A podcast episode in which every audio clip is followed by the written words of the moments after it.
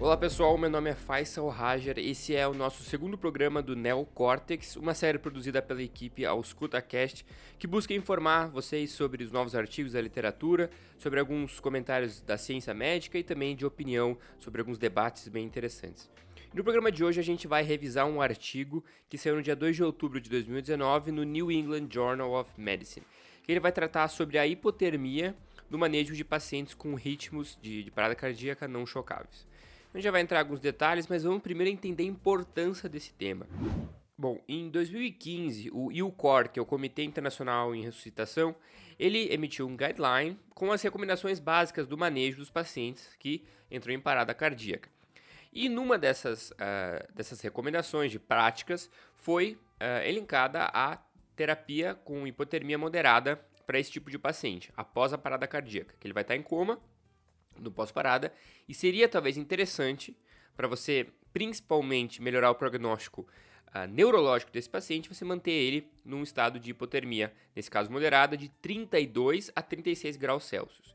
Então, isso é considerada uma uh, terapia de hipotermia moderada, por um determinado tempo, que a gente já vai entrar aqui no estudo.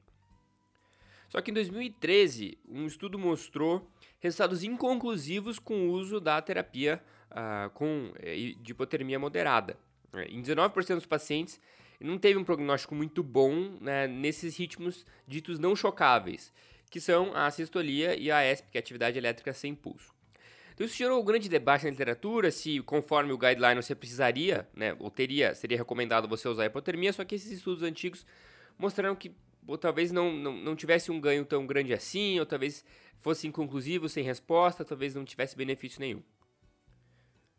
Então, depois desses estudos em 2013, a hipotermia terapêutica acabou caindo um pouco em desuso em alguns centros, porque realmente ficou esse estado de debate, sem conclusão, então eles acharam melhor não prejudicar os pacientes e continuar com as práticas que já eram feitas. Claro que um estudo ele, né, ele não traz verdades absolutas e todas as respostas, mas a questão aqui é que o panorama atual ainda é inconclusivo. Mas é muito importante a gente investigar isso, porque o principal benefício que a gente está olhando aqui é um ganho no prognóstico de função neurológica. Isso é, uma, é, muito importante porque é uma das principais sequelas desse tipo de paciente, porque a hipóxia, mesmo que transitória do sistema nervoso central, ela é muito prejudicial e, e prejudica muito a qualidade de vida desses pacientes. Em segmento, né, foram feitos outros estudos e tudo mais, e o que se achou ainda foi mais inconclusivo. Dois estudos mostraram que a hipotermia terapêutica moderada seria benéfica nos pacientes com ritmos não chocáveis, a sistolia e a ESP, Outros dois estudos mostraram que não tinha diferença nenhuma você fazer ou não hipotermia.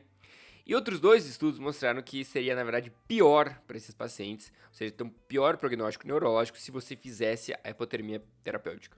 Então isso gerou um caos e, e ainda uh, mais uh, nas práticas atuais, porque aí já ninguém mais sabia se continuava fazendo porque seria melhor ou pioraria, ou se você não fazia seria pior paciente, se na verdade não faz diferença nenhuma. Então, com o aumento dos casos de ritmos não chocáveis, que eles às vezes são mais predominantes e são os principais eventos que acontecem em alguns centros, eles registram que a maioria das vezes dos casos são de ritmos não chocáveis.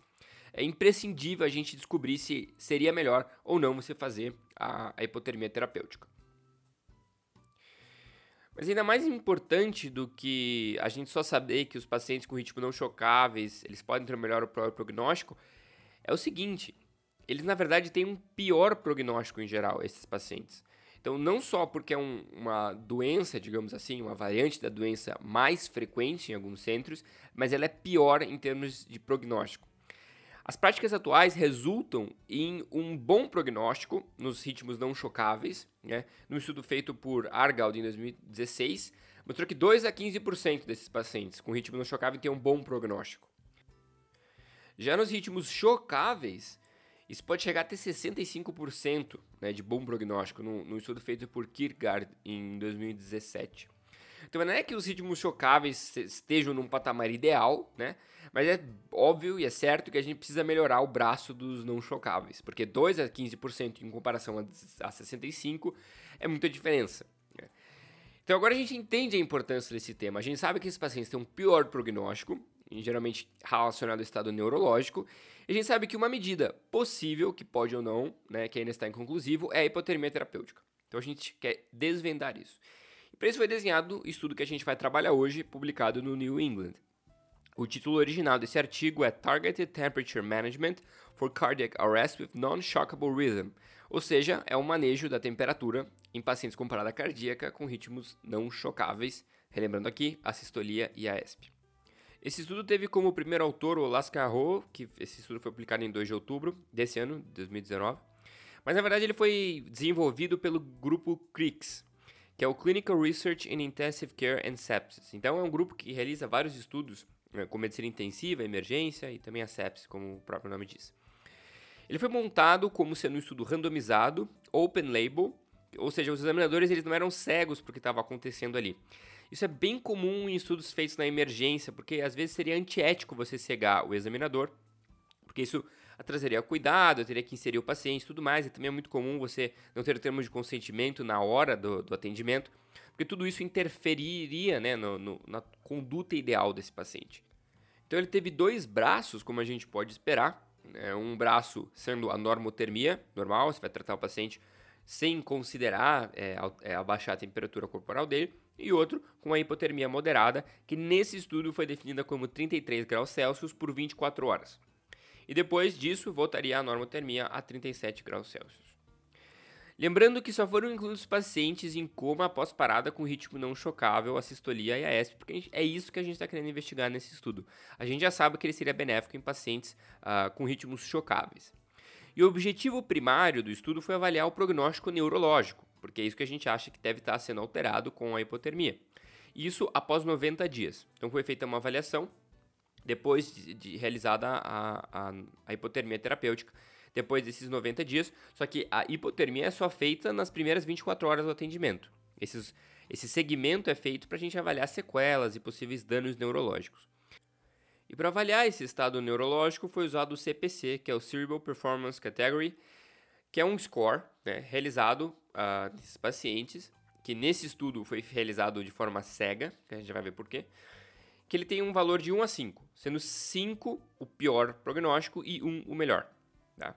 O bom prognóstico, ou seja, pacientes uh, que tiveram poucas sequelas, tiveram um estado neurológico considerado bom, como bom prognóstico, foram aqueles que atingiram um score de 1 ou 2, ou seja, eles estavam bem.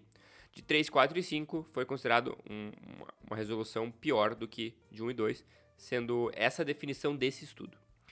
E, como eu falei, para melhorar um pouco a credibilidade, eles cegaram a avaliação do paciente. Mas esse não é um estudo duplo cego, como a gente costuma ver. Porque a gente está falando de conteúdo uh, emergencial, pacientes que chegam, obviamente, em parada cardíaca. E nesse estudo foram incluídos 581 pacientes Uh, e os resultados que, que, eles encontraram foram os seguintes, depois de rodar o estudo. Que 10,2% dos pacientes no braço da hipotermia estavam com um bom prognóstico, ou seja, com um score de 1 ou 2 depois desses 90 dias. E, em comparação ao outro braço, 5,7% estavam no braço da normotermia estavam com bom prognóstico. Isso nos leva a quais uh, comparações? que existe uma variação ali de 4,5 pontos percentuais com um P, é, um valor P de 0,04. Isso é muito importante. Esse é o principal resultado desse estudo. Ele mostrou isso, que existe uma diferença no prognóstico neurológico. Mas outro dado muito interessante foi o seguinte, que as intervenções não alteraram a mortalidade geral dos grupos. Porque esse 10,2% e esse 5,7% do braço normotermia são para os pacientes vivos, ou seja, os que sobreviveram depois da parada cardíaca. Mas, em geral, os pacientes morrem no, na mesma, com a mesma frequência. A mortalidade do grupo da hipotermia foi de 81,3% e da normotermia foi de 83,2%. São dados muito próximos, não tem a diferença estatística entre os grupos.